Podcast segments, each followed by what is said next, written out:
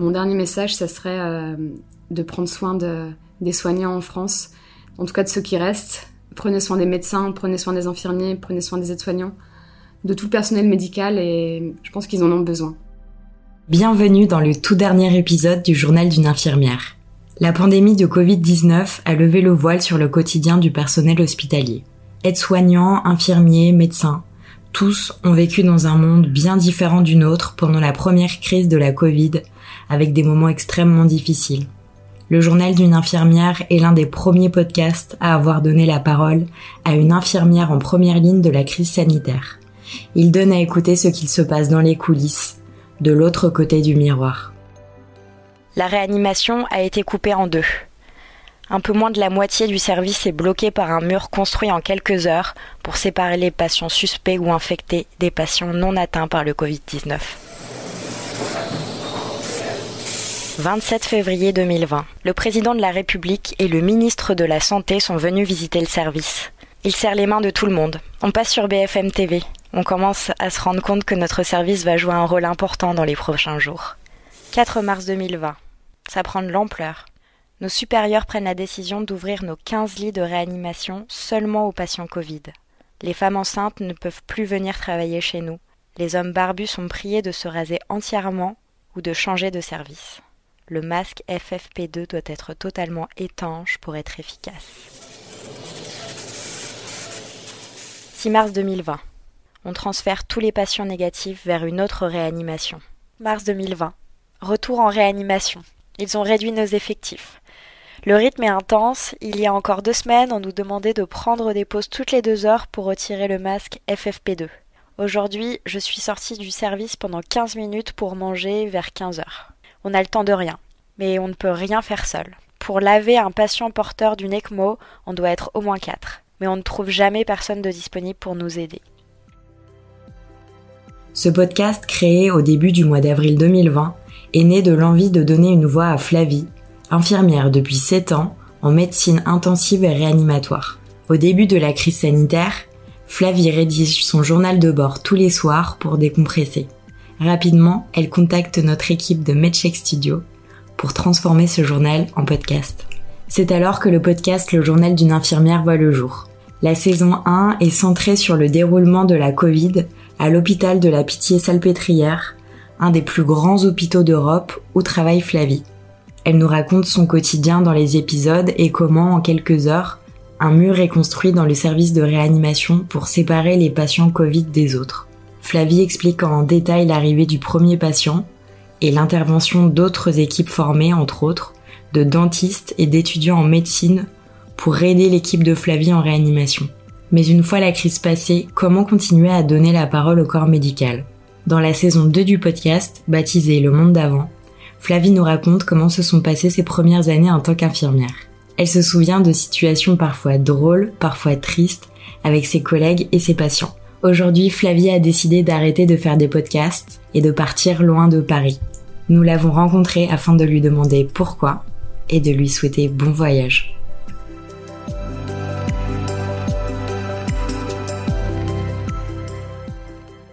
Bonjour Flavie. Bonjour Marguerite. Flavie, c'est un énorme plaisir de te recevoir. Tu es euh, la plume derrière le journal d'une infirmière. Alors, ma première question pour toi, c'est euh, comment ça va? Bah écoute, ça va. Un peu fatiguée de cette année, mais, euh, mais tout va bien. Je voudrais revenir un petit peu sur le podcast Le Journal d'une infirmière et te demander, parce que je sais que c'était la première fois que euh, tu écrivais un podcast, euh, comment tu as fait, comment, comment tu, tu, travaillais en fait tes textes? Alors, le Journal d'une infirmière, en fait, c'est un, du coup, un podcast qui relate les premiers mois de, du Covid dans, dans la réanimation dans laquelle je travaillais. Et euh, donc quand la crise a commencé, j'ai commencé à écrire, mais à écrire une espèce de journal intime euh, chez moi pour euh, pour me souvenir exactement de de tout ce qui de tout ce qui se passait. Et euh, d'un point de vue plus personnel, qu'est-ce que ça t'a apporté à, à toi? Est-ce que tu as appris des choses euh, avec ce podcast à travers sur que ce soit sur toi-même ou ou je sais pas sur autre chose? Alors ce podcast, il était il était très important pour moi la première chose que ça m'a apporté, c'est que ça m'a fait du bien de d'écrire, de de, partager ce qu'on vivait. J'avais l'impression de me décharger de, de tout le poids qu'on a, de, de tout ce qui se passait à ce moment-là. Et puis le fait d'écrire d'écrire pour un podcast, en fait moi je connaissais pas du tout l'univers des podcasts, donc ça m'a fait découvrir l'univers des podcasts et c'était très intéressant de voir que les gens aussi s'intéressaient à, à ce que j'écrivais, de s'intéresser à notre histoire. Ça m'a ça m'a aidé à, à surmonter euh, la crise. Ton podcast, il a été relayé par, entre autres, par 20 minutes, par Chic Magazine, qui est un magazine euh, féminin qui appartient au groupe des Inrocks, par Arte Radio. Euh, L'équipe de Medcheck Studio dont je fais partie a reçu beaucoup de messages de soutien et de remerciements. Je sais que toi aussi. Qu'est-ce que ça, ça fait, ces, ces encouragements et ces relais presse? Est-ce que tu t'attendais à ça? Alors non, je pensais pas que ça prendrait autant d'ampleur. À l'origine, je suis juste une, infirmière qui travaille dans, une réanimation. Euh, je suis pas du tout médiatisée, donc euh, le fait que ça prenne autant d'ampleur, euh, ça a été une grande surprise pour moi. Et puis, c'est vrai que les messages de soutien font du bien. On se rend compte qu'on n'est pas tout seul et que les gens nous soutiennent et sont en tout cas intéressés par ce qui se passe. Bah, effectivement, je pense que le public a été extrêmement intéressé par, ce que tu racontais, par ton quotidien, par la façon dont tu décrivais tes journées. Et la question que je me suis posée, c'est euh, est-ce que tu est-ce que tu dis tu as tout dit dans ces podcasts? Est-ce que tu dis tout sur euh, euh, les patients, sur tes conditions de travail, sur sur comment tu te sentais? Alors non, je ne dis pas tout sur dans le podcast. La première raison, c'est le secret médical. Je peux pas donner trop de détails parce qu'on risquerait de, reconnaître certains, certains patients, donc là c'est c'est pas possible. Ensuite, il y a eu des des choses qui se sont passées au tout début du, de la crise du Covid. On, est, au début, on savait pas bien soigner les patients. Euh, donc il y a eu des choses extrêmement graves qui sont passées, extrêmement choquantes, et, je pense pas que tout le monde ait envie d'entendre euh, ce qui s'est passé. Je pense qu'il y a des histoires trop choquantes pour les dire, euh, pour les raconter au grand public. Mais à côté de ça, j'ai été quand même assez transparente. Je j'ai jamais menti et et euh, par rapport aux conditions de travail, c'est pareil, j'ai toujours dit la vérité. On a toujours eu de très bonnes conditions de travail. Notre encadrement a toujours tout fait pour qu'on on travaille dans de très bonnes conditions. Donc euh, de ce côté-là, non, j'ai jamais menti. Euh, enfin, j'ai, en tout cas, j'ai été transparente par rapport à ça. Par professionnalisme, en fait, si je comprends, t'as, as décidé de laisser certaines choses de côté, mais ça n'enlève rien en podcast et et au fait que, bah, je sais parce que c'est quand même moi qui ai enregistré les podcasts, les, le texte est très très émouvant.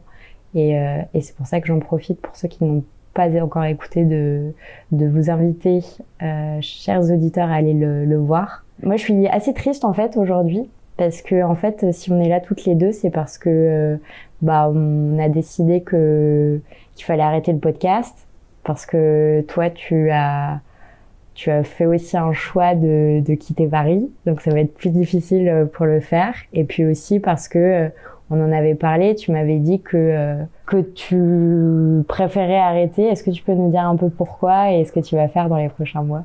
Alors oui, j'ai décidé d'arrêter le podcast parce que euh, j'ai l'impression de ne plus avoir grand-chose à raconter. En tout cas, ça a été tellement une année intense, il s'est passé tellement de choses que j'ai pu raconter du coup à travers le, journal d'une infirmière que maintenant tout paraît euh, tout paraît pas, je dirais pas fade, mais en tout cas, il ne se passe plus autant de choses, il n'y a plus autant d'émotions que, ce qu'on a pu voir euh, l'année dernière. Donc j'ai plus grand chose à dire euh, en ce qui concerne mon travail. Et effectivement, en plus, j'ai décidé de partir de Paris et d'arrêter euh, le travail en réanimation à Paris. Je pense que comme beaucoup d'infirmiers, beaucoup de soignants, le Covid aura eu raison de moi. Et euh, on a besoin de, très grandes vacances. Ou en tout cas de s'échapper un peu de, la capitale et de cette ambiance. Bah, c'est tout ce qu'on vous souhaite. Du coup, euh, le moment fatidique, ma dernière question de ce dernier épisode de podcast. Est-ce que tu as un message pour les auditeurs qui ont écouté euh, ton podcast? Alors oui, j'ai un message. Déjà, je vous remercie d'avoir écouté mon podcast. Je vous remercie pour tous les messages que j'ai reçus. Ça m'a vraiment fait chaud au cœur et je pense que ça m'a permis de tenir euh, toute l'année. Et, surtout, mon dernier message, ça serait de prendre soin de, des soignants en France en tout cas de ceux qui restent. Prenez soin des médecins, prenez soin des infirmiers, prenez soin des aides-soignants, de tout le personnel médical et je pense qu'ils en ont besoin. Eh bah écoute, c'est ce qu'on va faire. Eh bien, je te souhaite un très bon voyage et de très belles choses pour la suite. Et puis euh, peut-être qu'à l'occasion, dans quelques mois, quelques années, on pourra refaire des podcasts ensemble. Merci Marguerite.